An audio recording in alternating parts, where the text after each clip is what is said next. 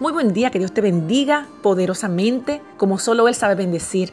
En esta semana compartiremos ejemplos de personajes bíblicos que atravesaron tormentas difíciles en sus vidas y cómo fue su proceso, cómo resultó después de todo esto. Quiero compartir en esta ocasión una publicación de, devocionales de manantiales en el desierto. La base bíblica se encuentra en Hechos capítulo 27, verso 39, hablando de Pablo y un grupo que iban en condición de preso. Dice que cuando amaneció, no reconocieron la tierra, pero vieron una bahía que tenía playa, donde decidieron encallar el barco a como diera lugar.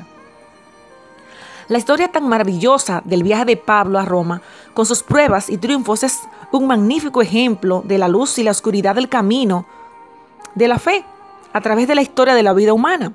Sus características predominantes son los lugares estrechos y difíciles que encontró, mezclados con la intervención y la providencia de Dios de la forma más extraordinaria. Generalmente se tiene la idea, escuche bien, de que la senda de la fe está cubierta con flores y que cuando Dios se interpone en la vida de los suyos, lo hace en una forma tan extraordinaria que nos eleva por completo y nos saca fuera de todas las dificultades. Pero escuche bien, la verdadera experiencia nos muestra todo lo contrario. La historia de la Biblia está compuesta de una serie de pruebas y triunfos y de triunfos y pruebas. En el caso de cada uno de la multitud de testigos que encontramos desde Abel hasta el último mártir. Pablo, mucho más que ningún otro, fue un ejemplo de lo mucho que un hijo de Dios puede sufrir sin ser oprimido o quebrantado en espíritu. Otra vez lo encontramos durante varios meses en calabozos solitarios.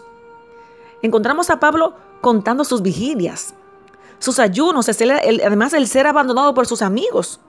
¿Le parece familiar? La forma brutal y vergonzosa eh, de cómo él fue apaleado. Y aún después de haberle prometido Dios librarle de, varios, eh, de varias situaciones difíciles, vemos durante muchos días luchando con un, con un mar tempestuoso y obligado a tener cuidado de los marineros. Él iba en condición de preso y estaban pasando por una tormenta, una real tormenta. Y por fin, cuando llega el rescate, no vemos que desciendan de los cielos ninguna galería celestial para llevarle al noble prisionero, ni tampoco nada en forma de ángel andando sobre las aguas y apaciguando aquellas olas enfurecidas. No hay, mire, no hay ninguna señal sobrenatural de gran milagro que se está obrando, sino que uno se ve obligado a agarrarse a un palo, otro a un tablón flotante, otro a subirse sobre alguno de los trozos del barco naufragando, otro a luchar nadando para poder salvar su vida. Vemos la practicidad del que sabía nadar se iba primero.